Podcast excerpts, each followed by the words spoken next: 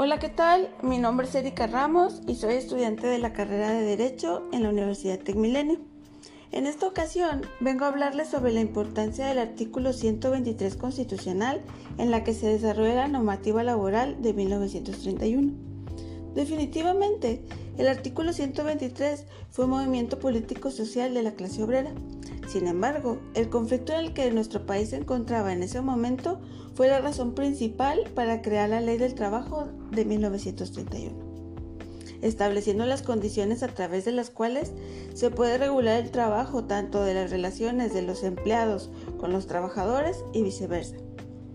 Dicho artículo contempla a su vez un sistema de seguridad social que se volvería obligatorio es verdad que en nuestro país el trabajo es considerado como un elemento social de suma importancia, el cual emerge en tal mencionado artículo.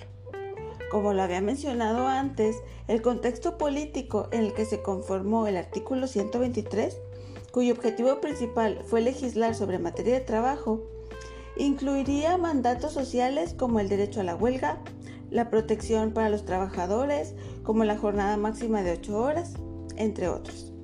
Ahora bien, el artículo 123 reconoció, reconoció, también la tesis según la cual las empresas deben compensar los riesgos profesionales, ya sea por enfermedad, accidente de trabajo, etc. Entre lo más destacable que se me ocurre mencionar es el desarrollo económico en el que, en el que participó nuestro país con la creación de esta ley y la participación también de la clase obrera en el mismo.